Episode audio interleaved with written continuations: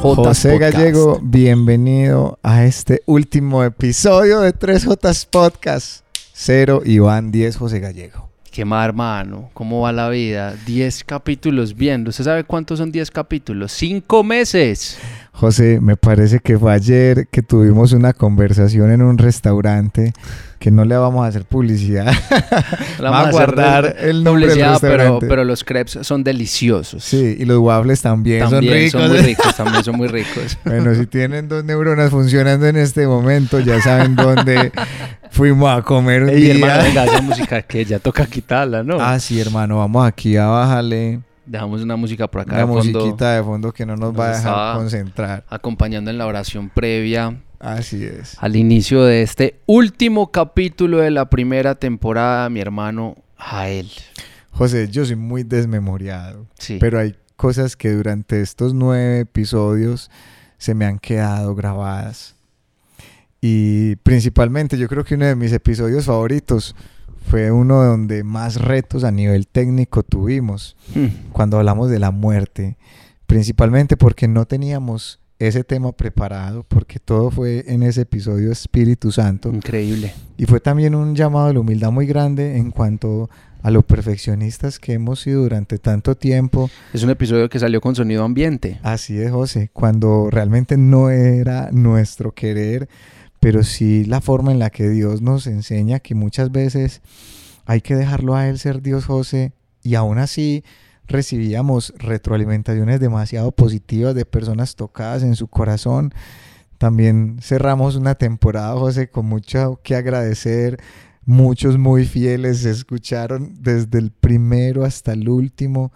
Tuvimos la oportunidad de encontrarnos con muchos de ustedes, nuestros queridos oyentes y nuestros YouTubeidentes. No sé cómo se dice alguien que te da por YouTube, No, José pues, Gallego. digámosle así. Usuarios de, de YouTube quizás, Así es. que entre otras cosas quedó establecida ya la media, eh, o el promedio más bien, de usuarios allá en YouTube. 490 por capítulo, hermano.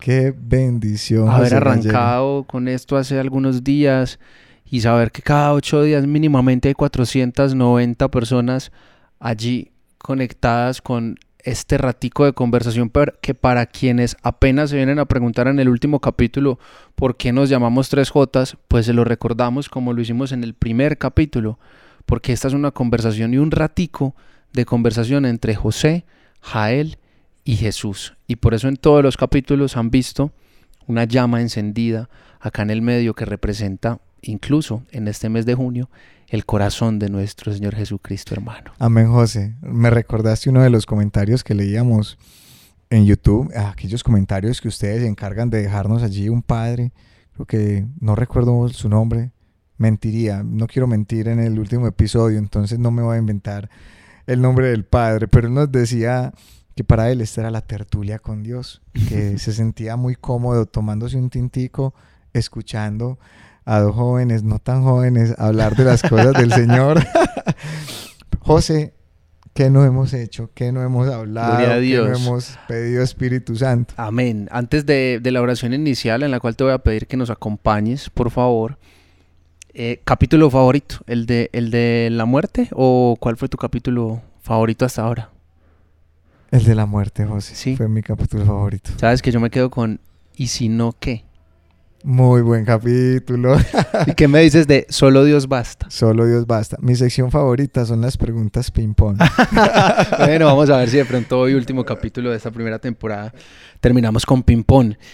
Hermano, lo que mejor sabemos hacer, hermano, pidamos Espíritu Santo. Amén, José. Yo los invito, hermanos, a que se dispongan y a que también en esta oportunidad, como espero que lo hayan hecho en todas las oportunidades, oren con nosotros. Que desde allí, desde el lugar en el que te encuentras, mientras conduces tu vehículo, mientras simplemente nos escuchas desde la comodidad de tu hogar, le pidas al Señor en este momento que su Espíritu Santo venga a tu vida.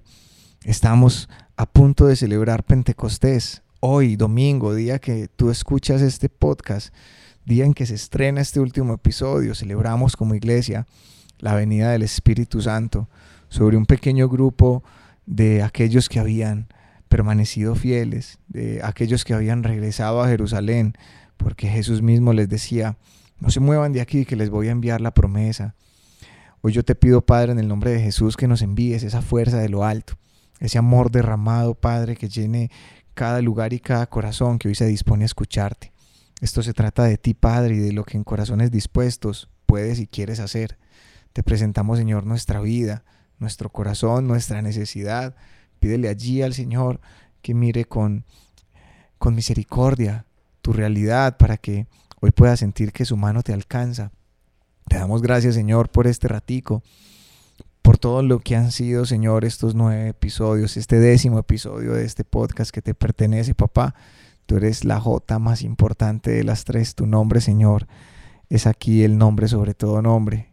En tu nombre, Jesús, hoy nos disponemos a darte a conocer, Señor. Aquí estamos para tender las redes. Atrapa corazones, Señor, que es lo que mejor sabes hacer, enamorarnos de ti.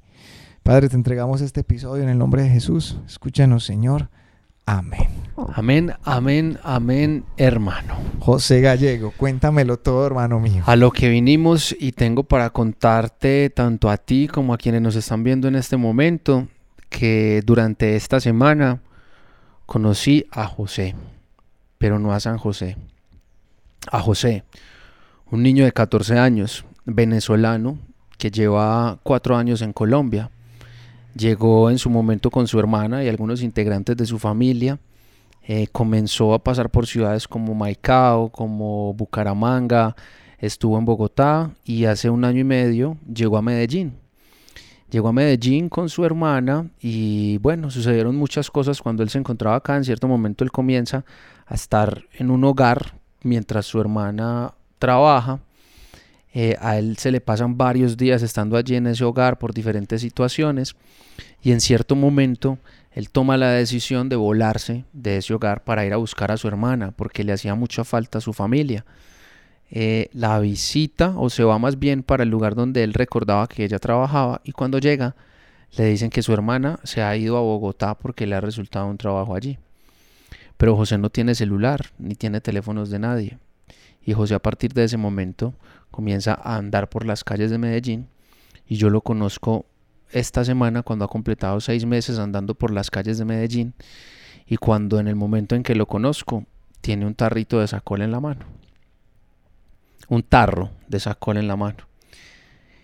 Converso mucho con él, me siento con él, hablo con él, le doy un poco de comer, veo mucho miedo en sus ojos, veo también rabia, veo muchas cosas en él.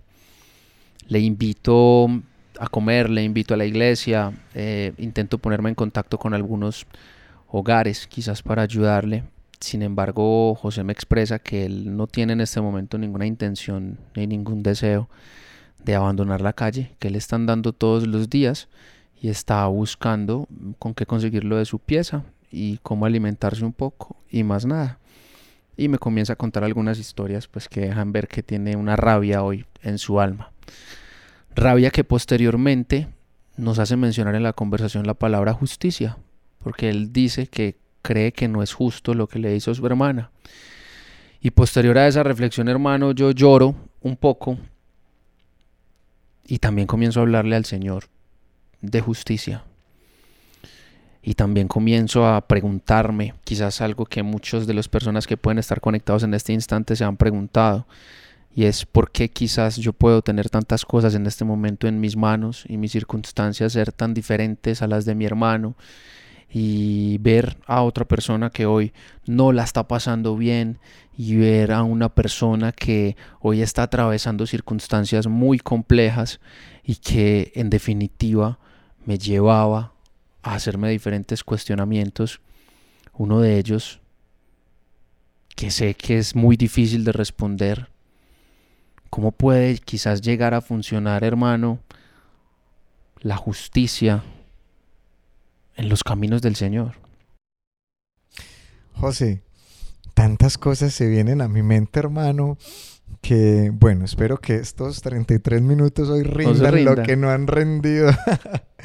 que solemos ahondar mucho, José, pero creo que tocas un tema muy importante. Lo primero que venía a mi corazón cuando te escuchaba era la parábola del samaritano que tiene ojos para ver la necesidad donde otros simplemente pasaron de largo. Yo creo que eso es un signo muy lindo de que Dios viene haciendo de tu corazón un corazón sensible ante la realidad del hermano, principalmente porque de eso se trata, de no caminar a ciegas por el mundo, sino darnos cuenta de que principalmente estamos llamados a descubrir en el otro a Cristo, en el hambre del otro el hambre del Señor, en la desnudez del otro la desnudez del Señor, en la prisión, en la enfermedad, no cegarnos ante esa realidad. Es uno de los principios guías en la brújula del cristiano. Eso sí o sí, José, es un signo muy grande del verdadero paso de Dios por nuestra vida. Entonces, después de entregarte esta flor en medio de este podcast, hermano, vamos al tema de la justicia. José, siempre he pensado y hoy estoy convencido de que la justicia de Dios es misericordia, principalmente por una razón, José. Quiero que me ayudes como a, tratar de, que esto no se vaya desarrollarla. Está bien, voy a estar muy pendiente. Porque considero, sin ser abogado, sin conocimiento pues del tema en ese sentido, que la justicia necesita algo muy importante, un ingrediente esencial para que exista verdadera justicia, y es un pleno conocimiento de la verdad del otro. Solamente con un pleno conocimiento del por qué estás haciendo lo que estás haciendo, yo puedo emitir un juicio justo. Yo puedo, por decir, colocar de ejemplo, José, tú me, me golpeas y yo en ese momento puedo querer retribución. Algo en mi corazón, humanamente, el mundo me dice que yo merezco justicia, que ojo por ojo, diente por diente. Si tú me golpeas, yo te golpeo, pero la justicia de Dios no opera a la manera del mundo. Y donde tú me golpeas, si yo tengo a Dios en mi corazón, ¿qué me permite ver el Señor? Una historia que hay detrás del golpe, me permite conocer cómo llegaste a ese estado del alma a donde la proyección desde tu corazón es, es la violencia. Pero Dios me permite ver como al José niño que fue golpeado por su padre o abandonado por su madre, una historia que yo no conozco. José, y como yo no conozco esa historia, yo solo puedo ver la proyección del corazón que elige la violencia como para escapar, pero yo no conozco la plenitud de la historia, yo no te puedo juzgar rectamente yo puedo juzgarte humanamente y querer retribución. La justicia humana, José, se limita mucho a eso, a ese deseo de equilibrar la balanza. Si tú me matas un hijo, yo quiero que pagues 30 años, 50 años, que nunca salgas de prisión. Esa es la justicia humana. O tomar justicia por mis propias manos. Que por es mi propia cuenta. peor, es incluso peor, pero... Meditábamos hace algunos días en la, en, la, en, la, en la Santa Misa la historia de una santa que si no estoy mal era Santa Rita, si no estoy mal. creo que no estás mal, José. Que, Contanos un poquito de Santa Rita. Pues básicamente ella fue santa, pues se dice que fue santa poniéndolo en, en términos muy, muy, muy cortos o muy pequeños para no ahondar demasiado en su historia, por ser una muy buena madre, por ser una muy buena esposa, porque Santa, a Santa Rita pues le matan su esposo, es decir, le matan al padre de sus hijos. Y los hijos dicen que ellos van a tomar venganza, dicen que ellos como sea se van a vengar.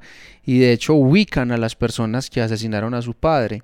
Y Santa Rita lo que hace es hacer una oración muy fuerte diciéndole al Señor que por favor, antes de que ellos lleguen a cometer ese pecado mortal, se los lleve primero a su encuentro. José, eso es increíble, porque de eso se trata de lo que estamos hablando. Santa Rita optó por la justicia divina y no por la justicia humana que sus hijos querían hacer.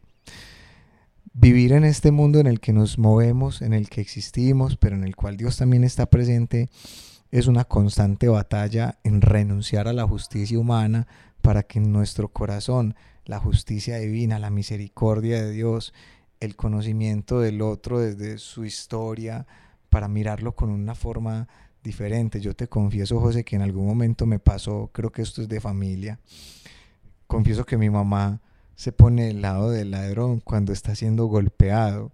Me pasa mucho y siento que a muchos les pasa que, ven un ladrón que atrapan y, está siendo golpeado y, se, la, se les mueve la misericordia y no lo quieren ver golpear. Prefieren decir expresiones como no, entréguenselo a las autoridades, pero no lo golpeen creo que es el signo del amor de Dios que se encarna en una madre que puede ver el reflejo de un hijo. En alguna oportunidad, José, me pasó conocí un joven que estaba siendo atracado en el momento. Llegan unas personas que se están dando cuenta de este atraco y estas personas están a punto de linchar al ladrón, pero este joven no se los entrega, sino que por el contrario les dice, no, él, a él yo lo conozco, él viene conmigo ese joven en ese momento tuvo la opción de, entregarle ese chico a esa turba iracunda, como podríamos llamarle. ¿Quién sabe qué le hubiesen hecho a ese pobre ladrón? Hubiesen hecho justicia humana. Creemos que golpear es equilibrar la balanza, que se lo merece, diríamos. Pero, ¿y por qué no pensamos en este momento?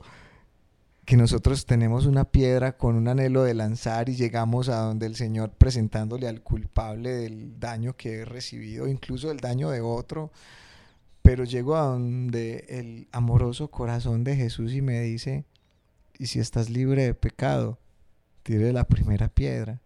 José, todas las piedras se caen de nuestras manos al darnos cuenta de quién soy yo para juzgar al otro.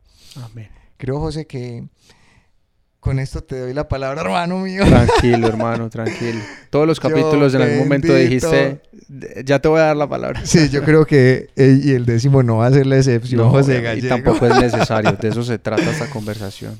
Hermano, creo que todos en algún momento reconocemos nuestra humanidad, nuestra fragilidad. El mismo apóstol San Pablo llegó a la conclusión de no poder arrancar de sí mismo el aguijón que Dios permitía en su carne solo porque ese aguijón le recordaba que no era un superhumano, que era un hombre que iba a enfrentarse toda su vida contra la realidad del pecado y que la gracia de Dios era finalmente lo que le bastaba para ejercer su ministerio apostólico.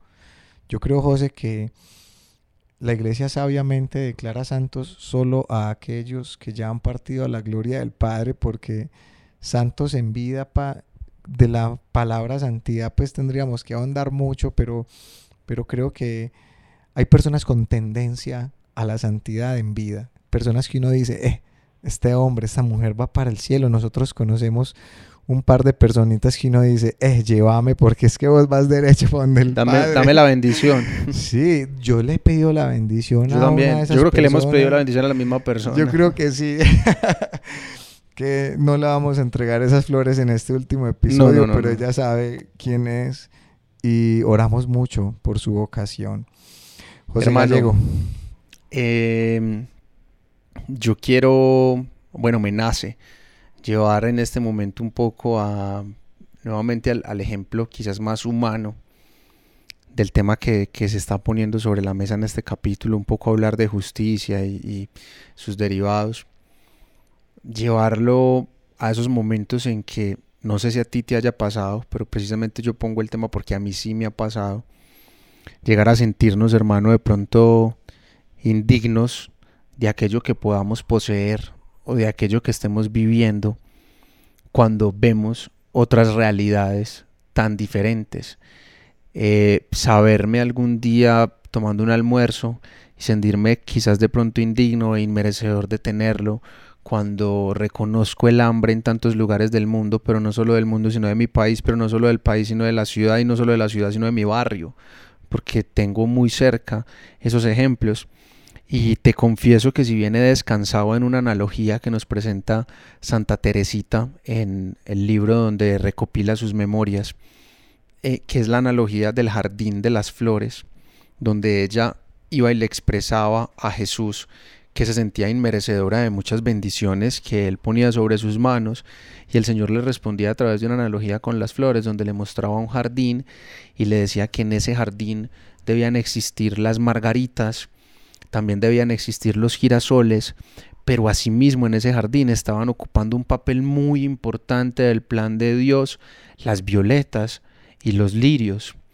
Y ella luego decía, y nosotros somos hoy el jardín de Jesús y puede que hoy te estés sintiendo una margarita en ese jardín o puede que quizás estés atravesando una situación en la que literalmente seas una violeta o alguna flor que veas muy pequeña y que prácticamente para Jesús mirarla tenga que mirar hacia abajo o incluso agacharse.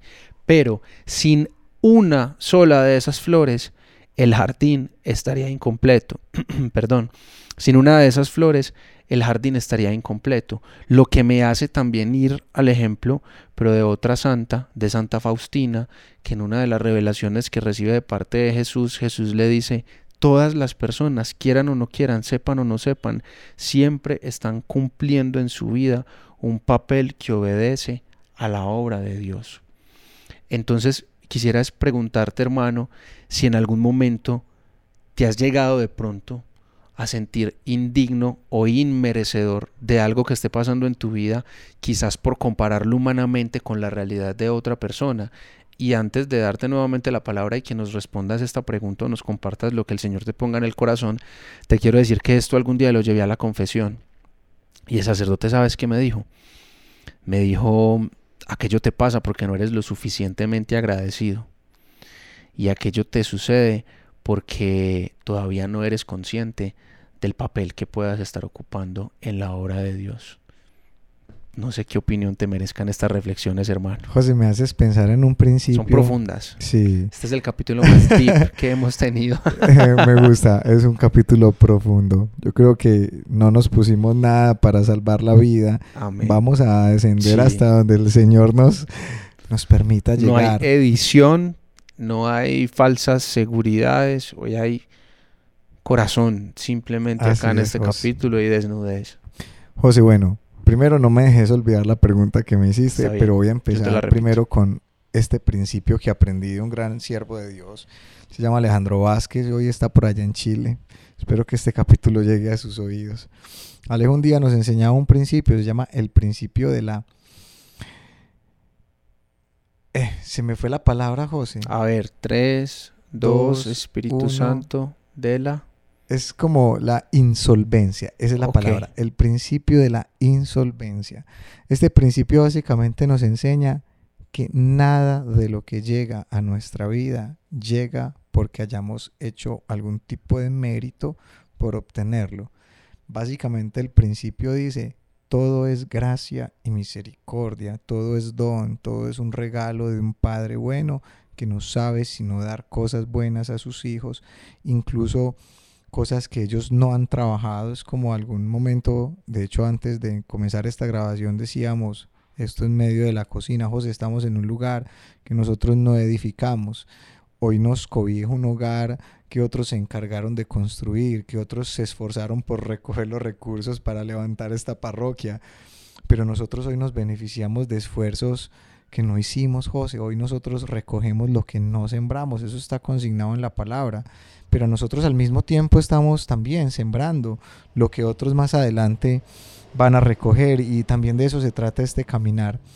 Creo, José, que eso también me lleva entonces a responder la pregunta, ¿me he sentido indigno de que algo bueno me pase? ¿He sentido eso? Sí, yo he sentido que lo bueno que me está sucediendo en muchas de las áreas de mi vida no me están sucediendo porque yo sea merecedor de, eso bueno. Amén. Pero siento que el mérito más grande que se ha hecho para que me pasen estas cosas buenas lo tiene Cristo Jesús en su sacrificio en la cruz.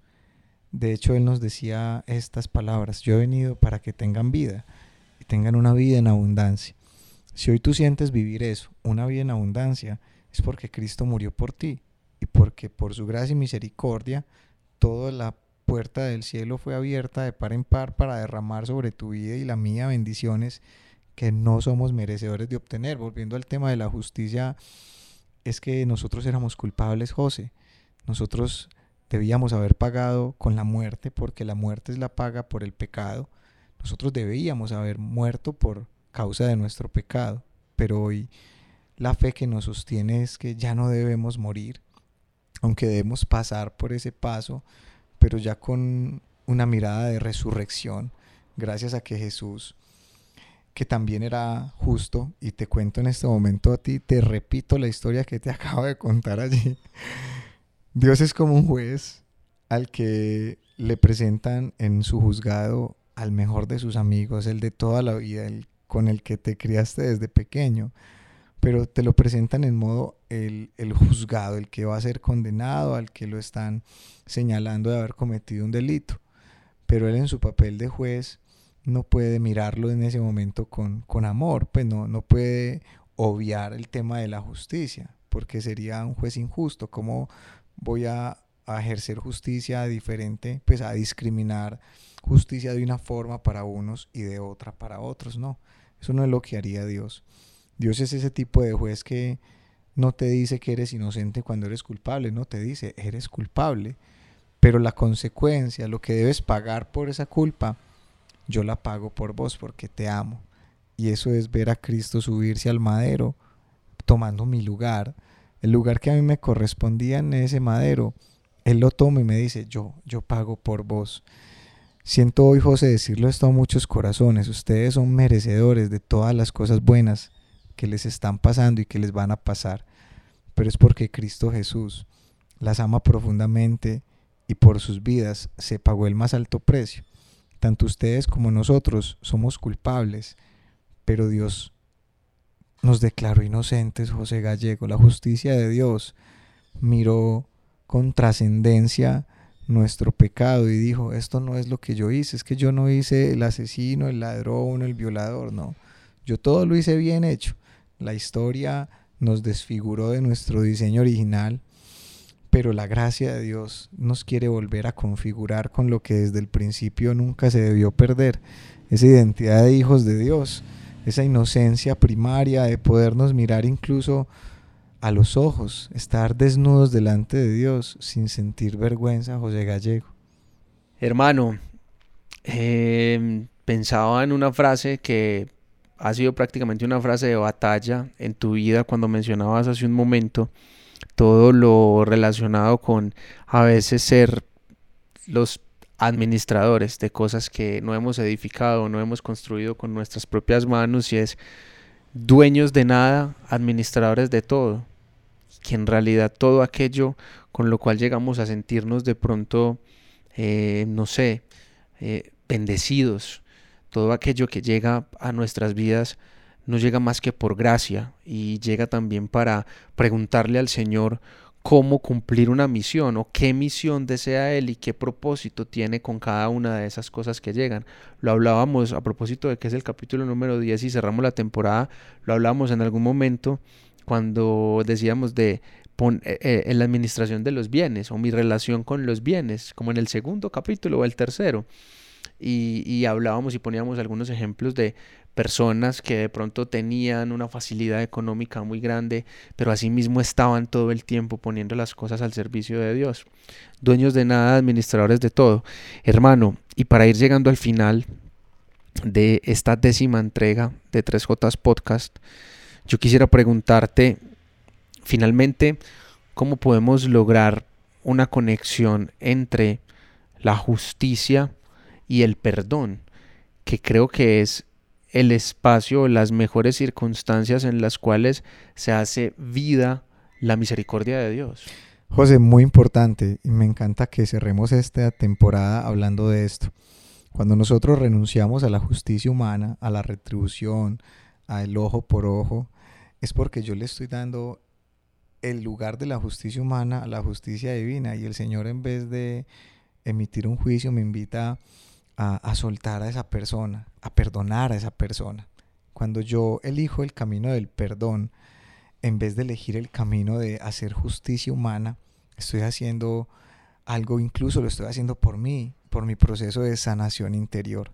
Cada vez que yo elijo hacer ese ejercicio de no juzgar al otro porque no conozco su historia, porque no sé desde dónde proviene la raíz que hoy hace de esa persona lo que es, yo estoy haciéndome al mismo tiempo un gran regalo.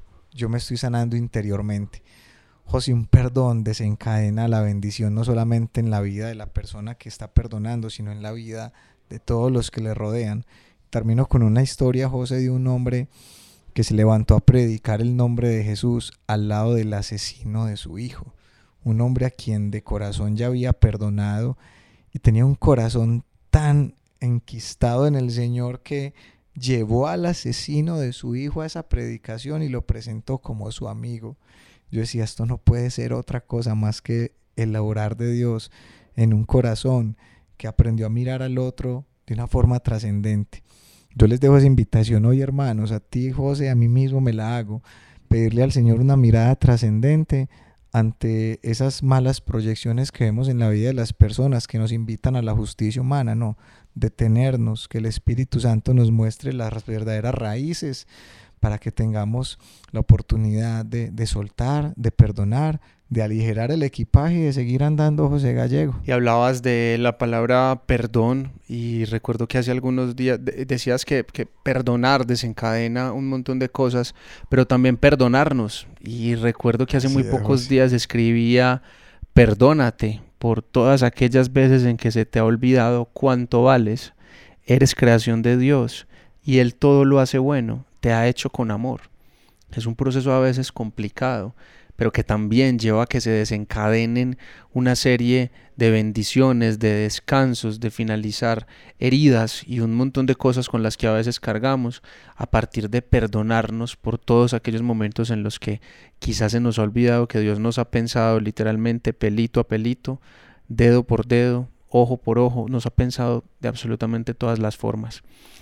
Hermano mío, se nos ha ido esto, José, en un abrir y cerrar de ojos, hermano. Se nos ha ido la, la primera temporada de 3J Podcast y obviamente mm, esta oración final que siento que podemos hacerla entre los dos, pues debe contener una acción de gracias por, por cada revelación, cada instante en que el Espíritu Santo eh, nos ha hablado y cada, cada instante en que el Espíritu Santo nos ha inspirado una palabra que en algún momento ha sido edificante para quienes nos ven. Y en realidad también con una invitación muy corta, hermano, una invitación a, así como quizás pudo haberme pasado, por lo menos de forma parcial, con José, aquel venezolano que conocí en estos días, permitirnos a nosotros mismos hacer vida en nuestra vida la palabra cuando Jesús nos dice, toda vez que lo hiciste con aquellos mis más pequeños, mis hermanos más pequeños, mis hijos más pequeños, lo hiciste conmigo, refiriéndose al preso, refiriéndose a quien tiene hambre, refiriéndose a quien tiene sed. Vamos a intentar, vamos a buscar pedirle al Señor la gracia para ver en todos aquellos nuestros hermanos el rostro de Jesús. Hermano, feliz temporada número 10.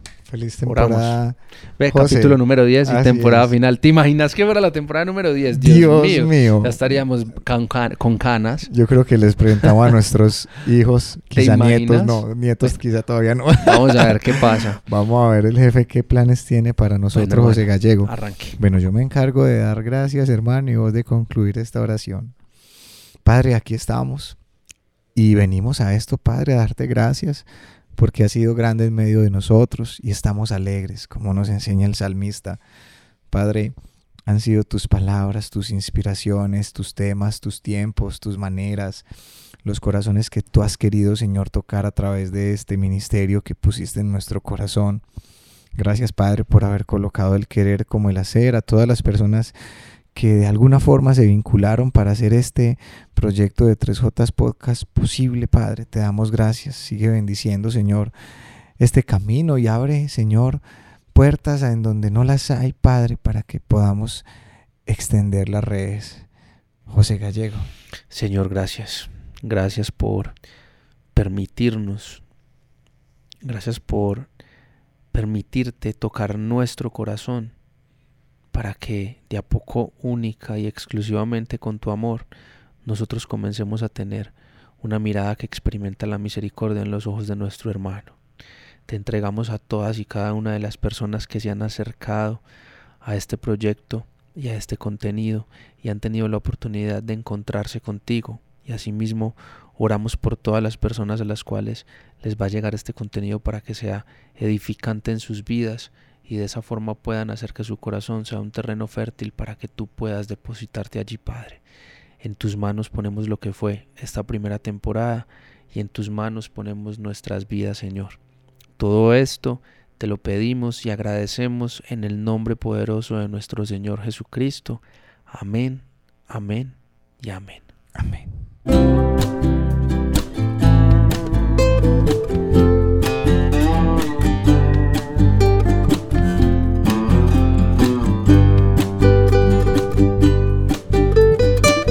Jotas Podcast.